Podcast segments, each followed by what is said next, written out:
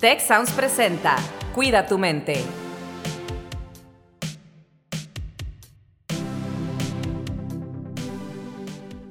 Hola, ¿qué tal? Les doy la más cordial bienvenida a un episodio más de su podcast Cuida tu mente.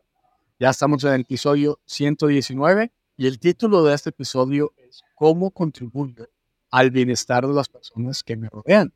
Y ese es un tema muy importante para el cual hemos invitado a Vanessa Arroyo, que es estudiante del campus Estado de México, estudiante profesional allá en Estado de México. Vanessa, ¿cómo estás? ¿Cómo llegas el día de hoy? Estoy muy bien, verdaderamente muy emocionada de poder participar en este episodio y pues muy entusiasmada de que compartamos ahora sí un poco del tema de cómo contribuimos al bienestar de las personas que nos rodean. Excelente, pues bueno, esa es una parte muy importante de nuestra población estudiantil y otra parte sumamente importante en esa ecuación, los integrantes, las integrantes de la facultad, profesores, profesoras del TEC de Monterrey. Y para ello tenemos aquí un gran representante de esta población, que es el doctor Ricardo Aguayo. Ricardo, ¿cómo estás? ¿Cómo llegas el día de hoy? No, pues cargadísimo de energía, muy contento. De verdad, muchas gracias por la invitación y espero que podamos compartir algunas cosas realmente interesantes. Pues muy bien, pues le mandamos un saludo a la co-host de este espacio, Rosalinda Ballesteros, que el día de hoy no nos pudo acompañar, pero bueno, siempre está presente aquí con nosotros de alguna u otra forma. Y bueno, me gustaría empezar contigo, Ricardo, porque yo sé que tú estás participando activamente en un programa que desarrollamos en el TEC de Monterrey que se llama Fomentando el Bienestar en Ambientes de Aprendizaje. Por su nombre corto, Fomentando el Bienestar en el Aula. Entonces, aquí de lo que se trata en este programa, ¿qué es, Ricardo? ¿Qué implica este programa? Coméntanos un poquito. Bueno, pues este programa es un programa que nos está dando herramientas eh, muy fáciles de seguir además por parte de los docentes para estimular el bienestar de, los alumnos. Y bueno, en, en Te Queremos, en el espacio de Te Queremos, pues hay desde, por ejemplo, música para recibir a los estudiantes, para que se relajen, para que empiecen con un, con un, este, un panorama pues muy, este, muy acogedor. Y también, por ejemplo, algunas, algunas herramientas que incluso pueden ser de dos minutitos o un minutito para estirarse, para, para estar bien físicamente o para concentrarse, ¿no? Para hacer algo de meditación, algo de respiración, eh, porque esto es importantísimo. Si los, si los alumnos están bien, si nuestros chicos están bien, es campo fértil para que nosotros podamos llevar a cabo nuestra misión de enseñar, de educar. Entonces ese es el primer, el primer punto para que esto, eh, para que el ciclo eh, enseñanza-aprendizaje se dé de la mejor manera. Entonces yo creo que este es el corazón de este, de este programa de bienestar estudiantil. Ricardo, ¿y cómo beneficia eso también a las personas integrantes de la facultad que ponen eso en práctica en sus salones? Bueno, pues como se ha comentado, cuando uno da a los demás, cuando está uno en el servicio a los demás, cuando uno puede regalarle a los demás una sonrisa, eh, algo de tranquilidad, como en un espejo, esto, todas estas buenas vibras, todo este, toda esta bondad se nos regresa. Entonces, el hecho de que un docente se preocupe por sus alumnos, por el bienestar eh, físico, psicológico, financiero de, de, sus, de sus alumnos, pues, en, como les digo, como en un espejo, toda esta bondad se, se revierte en uno, porque eh, te diré que, por ejemplo, yo, todas las noches antes de hacer mis oraciones, pues recuerdo aquella cosa que, que, fue bonita en mi, en mi día a día, es decir, eh, algo que pude ayudar, eh, algún problema que le pude sacar a algún compañero, alguna, alguna y me quedo antes de dormir con ese buen sentimiento. Y, entonces ahí se ve esta reciprocidad entre el dar, dar bondad y recibir bondad. Ah, Vanessa, ¿cómo lo ves? ¿Te gustaría tener algún profesor, alguna profesora que esté implementando, o a lo mejor ya lo tienes, no sé, que esté implementando este programa en tu salón de clases? Claro que sí, yo la verdad lo escucho y lo veo también como puesto en el papel de este, que sería algo increíblemente interesante que pasara en el aula, particularmente en estas épocas donde venimos saliendo como de semana 5, un poco del estrés, ahora sí que todos los alumnos están eh, demasiado enfocados en ciertas cosas y no tienen estos espacios como para relajarse, para abrir su mente, para conectar como nuevamente con ellos mismos y con estas cosas que pues los hacen sentirse un poco más tranquilos. Que les otorgan esos, como ya decía el profesor Ricardo, esos minutos de tranquilidad, esos minutos como de una buena acción, de bondad, de generar un impacto positivo. Entonces yo pensaría que son sin duda dinámicas que tendrían alto impacto en el estudiantado y que beneficiarían a la comunidad muchísimo. Vanessa, ¿y cómo, cómo crees que podamos pasar de ser consumidores del bienestar a contribuidores del bienestar de otras personas. En tu posición, porque tú estás también en la Federación de Estudiantes y entiende que tú tienes un rol importante para apoyar toda esta parte del bienestar desde la FETEC, desde la Federación de Estudiantes, para pues, tu población estudiantil, para tus peers, para toda la gente que está, toda la población estudiantil que tenemos. Entonces, ¿cómo, cómo podemos hacer esto de llevar a la población estudiantil de un punto de consumidor a un punto de Bueno, yo la verdad creo que quizás un buen primer paso y un paso muy necesario sería ser consciente a la comunidad y hacernos conscientes a nosotros como parte de una comunidad de que somos consumidores de este bienestar. El poder nosotros focalizar estas partes de qué es lo que estamos tomando, qué es lo que nos estamos llevando, de qué nos estamos beneficiando, qué prácticas son las que hemos estado adoptando en nosotros mismos, que quizás lo hacemos de manera inconsciente, lo estamos haciendo de forma innata, eh, nos estamos llevando para después regresárselo a la misma comunidad. Creo que la conciencia es un punto de partida muy importante si queremos generar impacto. Si nosotros podemos analizar esas cuestiones en nosotros mismos, entonces quizás nos sea más fácil compartirlas con los demás. Entonces creo que ese sería un muy importante punto de partida, pero creo que otra cosa que no puede quedar de lado es incentivar esta participación en los demás, es el abrir los caminos correctos para que la gente vea la importancia, vea el interés, quiera sumarse a este tipo de iniciativas y le vea valor a su participación. Creo que hemos sido afortunados de que en los últimos años la conversación alrededor del bienestar y alrededor de la salud mental se ha abierto muchísimo más. A raíz del COVID todavía hemos tenido muchas más iniciativas que han como tratado de salvaguardar a los estudiantes y a la comunidad estudiantil en general. Eh, entonces creo que justo estas dos partes de concientizar e incentivar a las personas a que participen dentro de estos canales serían de lo más beneficioso que podríamos tener. Platícanos un poquito más de cómo la FETEC, cómo nuestros estudiantes hace esto que estás platicando. Bueno, la verdad es que las federaciones tanto a nivel campus como a nivel nacional. Ahora sí que pues les puedo hablar de un campus que es bastante grande, que es Estado de México, uno de los más grandes. Trata de conectar con el estudiantado y con la comunidad tanto como puede. No solo es como dinámicas, no solo es hacerles saber en la aquí estamos y estamos para escucharte, sino también es tratar de brindarle las herramientas necesarias para que puedan hacerlo ellos mismos, que sepan que tienen como el respaldo de la federación atrás.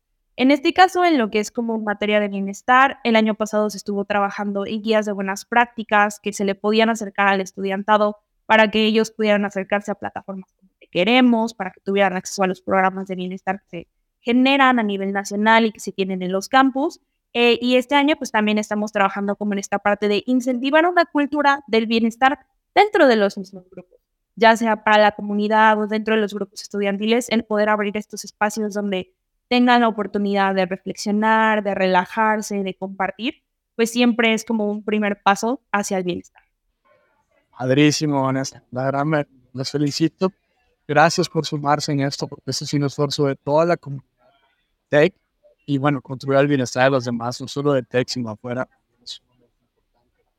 Ricardo, ¿qué, ¿qué, retos ves que tenemos en este aspecto?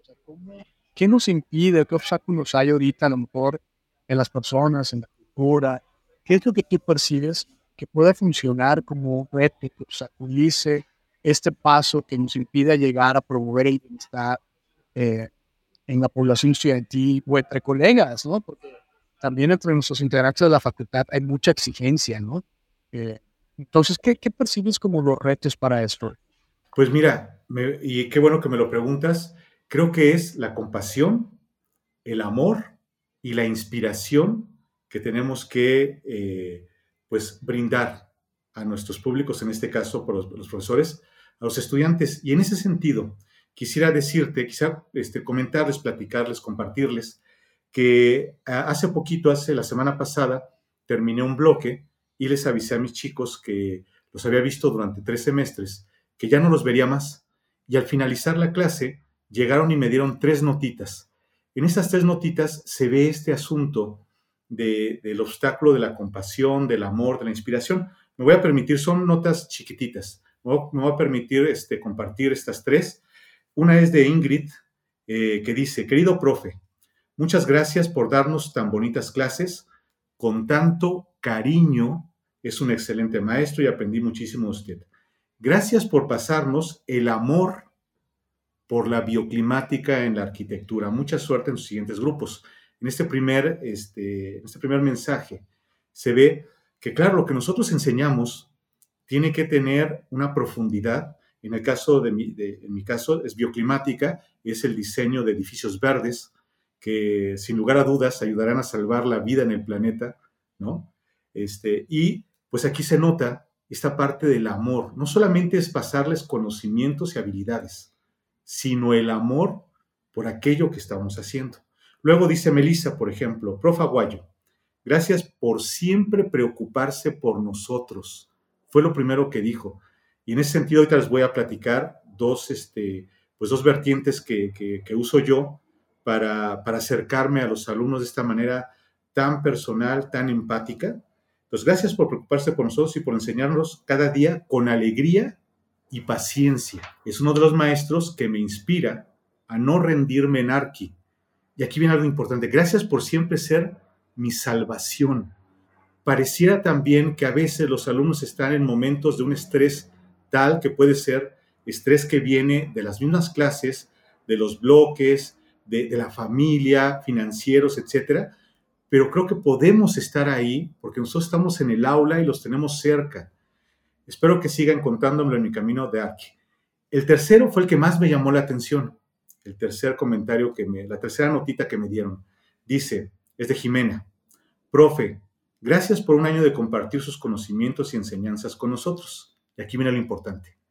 Gracias por cuidar, por cuidar de nuestras ideas, emociones y futuro y sobre todo gracias por creer en nosotros, por creer en nosotros y darnos y enseñarnos el valor de ser la generación de la esperanza. Entonces ahí podemos ver el amor, la compasión y además la inspiración. Con un poco de suerte podemos ser capaces los profesores en un bloque, en una materia, de, este, de mostrarles a lo mejor el camino de vida que pueden este, tener nuestros, nuestros estudiantes. ¡Wow! ¡Qué bonitas notas! Y fíjate, yo agregaría no solo el amor, la compasión, todo que dices, que es sumamente importante, pero esto de la esperanza me parece monumental.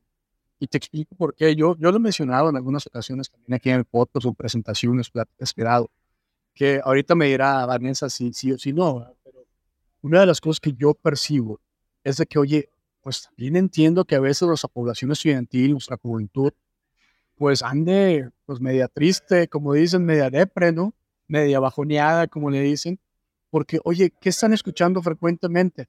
Nunca vas a tener la casa que tienen tus papás, tu dinero no te alcanza, el planeta se está acabando. O sea, llegan muchos, muchos, muchos mensajes negativos que les decía yo a esas personas cuando platicaba de esto, que pues le estamos robando la esperanza. Imagínate que si eres un jugador que va a entrar al partido ¿no? de fútbol y te dicen, eh, Vanessa, calienta, vas a entrar. Y ahí está Vanessa calentando, preparándose todo después de entrenamientos y demás. Y luego le dicen, Vanessa, ya perdiste. ¿Cómo? Pues, pues ni siquiera entré, ni siquiera entré a jugar y ya me estás diciendo que ya perdí. O sea, ni siquiera lo intenté ahí en la cancha y que ya me estás dando por derrotada, ¿no? O sea, me roban la esperanza de ganar el partido.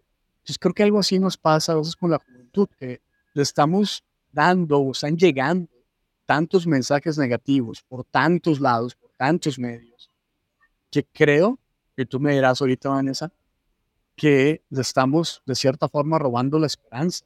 Entonces tenemos que darles mensajes esperanzadores. Y te felicito, Ricardo, porque por el mensaje ese que te compartió el estudiante, estás logrando aportar no solo a una persona, sino a una generación de la esperanza. Y creer que somos esto es importantísimo. Vanessa, ¿para ti qué significa tener profesores, profesoras que hagan este tipo de cosas en pro del bienestar de ustedes como estudiantes? Yo creo que para mí en particular, y me atrevo a hablar ahora sí que en nombre de la comunidad estudiantil, creo que es tener profesores que le dan esta importancia al bienestar y a enviar estos mensajes de esperanza, que buscan que tú sigas trabajando y que sigas inspirándote, y encuentres como esos pequeños momentos de paz dentro de lo que es tu día a día, dentro de lo que es justamente lo que mencionaba, esta rutina como tan presionante en la que siempre estás pensando en las connotaciones negativas, es bastante refrescante, es si acaso reconfortante para alguien que está estudiando, para cualquier alumno. Porque entonces tienes ese incentivo extra para decir las cosas van a mejorar, las cosas pueden estar bien un minuto y al siguiente pueden cambiar, pero yo tengo el control y yo puedo estar en control durante esa situación. Creo que te hace acercarte todavía más a tus profesores. Si ya los ves como figuras de inspiración, ahora también los estás reconociendo como humanos y como humanos que al igual que tú le están poniendo importancia a esta parte del bienestar y a que tú como persona encuentres estos espacios de calma. Entonces, yo sí pienso que es muy significativo para un estudiante que sus profesores estén justamente pasándole estos mismos mensajes de paz y sí, de confort para que pueda como encontrarse a sí mismo a ellos. Dice algo bien interesante. Me lleva a otro punto. Sea, ¿qué tan importante es para ustedes ver a sus profes como personas, como humanos, ¿no? Que también sienten, que también se estresan, que también pues tienen pues diferentes situaciones en la vida profesional y familiar la pueden enfrentarse. Así como ustedes como estudiantes también tienen situaciones. ¿Qué tan importante es eso para ustedes? Yo creo que a largo plazo y a la larga le pasa a muchísimos estudiantes que siempre terminas conectando con algún profesor en algún punto de tu vida. Quizás no con todos, pero al menos en algún punto sí reconoces como que hay alguna conexión con algún profesor que te inspira y que te hace pensar esto es lo que yo esto es lo que yo quiero alcanzar. Y creo que a veces los estudiantes pecamos mucho de esta parte de que nos sentimos muy desconectados de las personas que tenemos enfrente porque viven vidas completamente diferentes o porque el salón no es precisamente un espacio para compartir del todo sobre nuestras vidas personales. Al final del día, designamos mucho más a los espacios académicos que a los espacios personales porque se entiende que esa barrera. Pero para nosotros como estudiantes, el poder llegar a conocer a tus profesores en ese aspecto humano también te ayuda a empatizar mucho con ellos y creo que es una rutina que va viceversa el profesor que conoce bien a sus alumnos sabe cuáles son sus necesidades y los alumnos que ya conocen bien a su profesor pueden trabajar mucho mejor con él. Yo creo que para nosotros sí es importante conectar con los profesores en la medida de lo posible, porque eso nos recuerda que pues al final del día estamos compartiendo un entorno y eso nos permite formar un salón de clases mucho más sano, una comunidad mucho más sana, porque nos recuerda que todos somos humanos, todos tenemos días buenos, tenemos días malos y eso también nos permite como instaurar esa humanidad que a veces como va un poquito de las manos. Claro, eso es justamente el concepto que manejamos en diferentes programas, como el programa que se llama hoy en día Conocimiento Interno y Compasión, ¿cierto? Va a cambiar el nombre a Sí, Amor Propio. Hablando de amor, Ricardo, justamente vamos a cambiar el nombre, va a ser eso. Pero justamente hablamos de este tipo de cosas que mencionabas. Oigan, a ver, una, una cosa así ya para entrar a la etapa de cierre del episodio yo les hablo de mover a la comunidad, porque tú hablabas de esto, Vanessa, también, comunidad. No sé, ustedes como clientes, todos parte de la DEC en este caso, pero formamos parte también de una comunidad mayor, ¿no? En las ciudades en estamos, en los estados, en los países, donde andamos, porque aparte vamos a programas internacionales por el mundo. Somos parte de una comunidad muy grande que no está ubicada en un salón de clases nada más, ni en un Entonces, si bien queremos mover a la comunidad estudiantil y a la comunidad tech de ser consumidores a ser contribuidores, no quiero que se malinterprete esta parte. ¿no? A veces necesitamos consumir, ¿no? porque estamos en una posición en la que necesitamos bienestar, necesitamos aprender cursos, herramientas. Tú mencionabas el sitio Te Queremos, Ricardo, tú también lo mencionabas, esa, el programa de Te Queremos con todos los recursos que, que ya hemos mencionado en otras ocasiones y que están muchos de ellos disponibles para todo el público que nos escuche. Entonces, a veces hay que consumir, porque yo siempre les digo, no podemos dar lo que no tenemos. Pero en este tipo de cosas, ¿cómo podríamos contribuir al bienestar de los demás? Me gustaría, para ir entrando ya a la etapa de cierre del episodio, que me compartieran ustedes cómo se les ocurre que podríamos contribuir al bienestar de las demás personas, aún cuando yo pueda andar un poco triste, un poco bajo, no es mi mejor momento, pero ¿cómo puedo contribuir al bienestar de alguien más? ¿Cuáles son esas pequeñas o grandes cosas que podemos hacer? O algunas pequeñas cosas que sumadas muchas veces ¿no? pueden hacer una diferencia grande. Vanessa, contigo. Sí, claro que sí. Bueno, yo soy fiel creyente de esta filosofía de que el aprendizaje es algo constante y quizás para que podamos instaurar esta parte de que una persona se vuelva tanto consumidora como contribuidora en lo que es el bienestar, tenemos que reafirmarnos a nosotros aprender, desaprender y reaprender está bien y que justamente estas prácticas tienen que ser constantes para que las podamos volver un hábito dentro de nuestras comunidades. Entonces, ¿cómo podemos empezar a aportar a las comunidades? Pues quizás aprendiendo cómo ser bondadosos con los demás, aprendiendo que una buena acción al día puede cambiar el día de alguien más y puede cambiar tu propio día entender estos conceptos de que el enriquecimiento personal viene en muchas formas y no solamente como en la validación académica o no solamente quizás en el éxito profesional, sino que podemos encontrarlos también en estos aspectos pequeños de nuestro día que quizás puedan hacer la diferencia para muchos o para todos. Porque si nosotros empezamos con estas conductas, entonces podemos empezar a cambiarlas de todos los demás. Sí, gracias, Ricardo, pues la misma pregunta para ti pues sí, ¿cómo podemos extender todo este, todo este bienestar hacia la, hacia la comunidad, etcétera? Pues yo quisiera nada más comentarte, y claro, está muy dirigido eh, a la parte docente, pero me han invitado últimamente a la UAM, a la UNAM, y fíjate, me invitaron por primera vez hace unas pocas semanas a dar una plática precisamente de, bienestar y de, y de pedagogía en una escuela primaria, primaria primaria alta y baja y secundaria, por primera vez en mi carrera. Y estuve ahí y déjame decirte que, eh, pues, tips tan sencillos, por ejemplo, como cuando te presentas ante un grupo, pues eh, presentarte primero quién eres y después qué sabes hacer o cuáles son tus credenciales. No sé si han notado que normalmente presentamos primero las credenciales y nunca nos presentamos nosotros. Entonces yo creo que por ahí empieza la conexión empática eh, y también el preguntarle a los chicos cómo están. Yo cuando están entrando al salón aprovecho, oye, ¿cómo estás? Tal, tal, tal, tal. Y no de manera retórica, sino este, saber si un chico está, se está deprimiendo, si su papá tiene alguna enfermedad. Y la siguiente vez que lo veo, oye, ¿cómo está tu papá? Oye, ¿cómo les fue en el partido que supe que estaban, etcétera? Y finalmente, la inspiración dirigida que tiene que ver con que en el salón nosotros les podemos mostrar a los chicos eh, de lo que nosotros enseñamos, eh, ¿cuál, es, cuál es esa parte trascendente de lo que están haciendo, ¿sabes?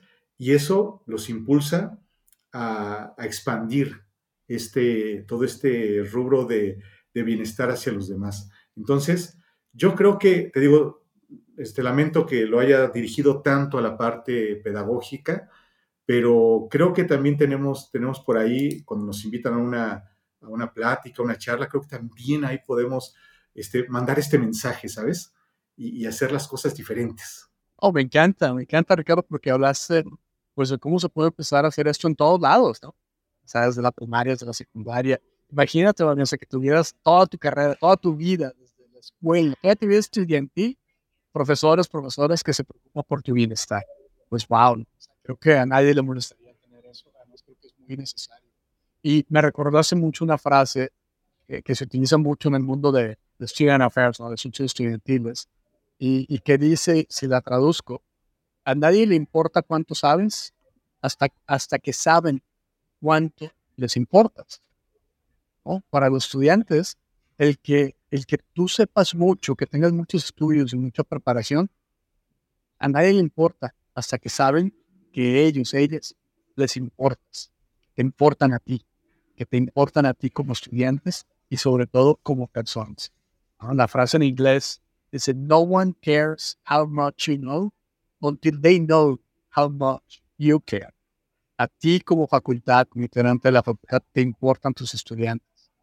Y ellos, les parece yo creo fabuloso, saber, no tanto tus títulos y toda la preparación que tienes, pero sobre todo que te importa, seres humanos, estudiantes, que estás ahí para ayudarles en su bienestar y que puedan de esa forma aprender mejor todo lo que le puedes compartir. Pero como decías al inicio, pues no se puede dar una sino otra. Entonces, hay estadísticas allí que hablan al respecto de que hay gente que está pues demasiado ansiosa de o demasiado mal en su bienestar como para poder aprender. Y pues sí, nos seguimos llenando de conocimientos, o al menos vaciando nuestros conocimientos a ellos, cuando no están en una capacidad de aprender. ¿sí? Si tu esponja está llena, ya no va a absorber más. Entonces, hay que hacer eso que decía también Vanessa, aprender, desaprender, aprender, escribir, sacar todo lo que no sirve y, y absorber lo bueno. Pues muchísimas gracias. Déjenme les comento aquí a ustedes también, a nuestra audiencia, a la gente que nos escucha, este episodio va a salir justo antes del el mes de octubre, que para nosotros en TEC es el mes de la salud mental.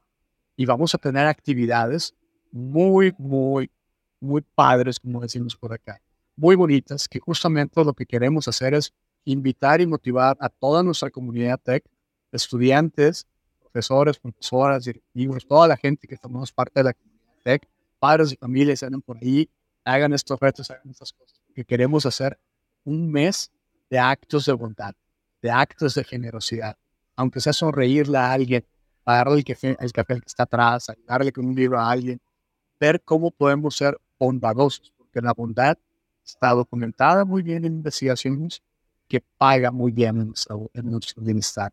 Y es tan poderosa que ni siquiera tienes que hacer el acto de bondad, que si queremos que lo hagan, pero ni siquiera tienes que hacerlo. Tú puedes ser la persona que lo recibe o la persona que lo hace, pero también puede ser la persona que atestigua, que ve un acto de bondad. Y es tan poderoso esto que ya con eso, ya con eso, eleva nuestros niveles de bienestar. Entonces, bueno, pues con esto nos despedimos de este episodio y les invitamos a todas las personas que nos escuchen a buscar, a encontrar maneras para ser contribuidoras del bienestar de otras personas, porque así estarán contribuyendo al bienestar propio. Ricardo, Vanessa, un placer tenerlos con nosotros Cuida tu mente y les esperamos en un próximo episodio. Hasta luego. Si quieres conocer más sobre cómo cuidar tu salud, te invitamos a escuchar Hola de Salud. La prevención hoy es parte del tratamiento. El podcast en el que nuestros expertos te darán consejos para vivir de manera sana, equilibrada y feliz. Felicidad, ese sería un objetivo último. Escúchalo en Spotify, Apple Podcast y Google Podcasts.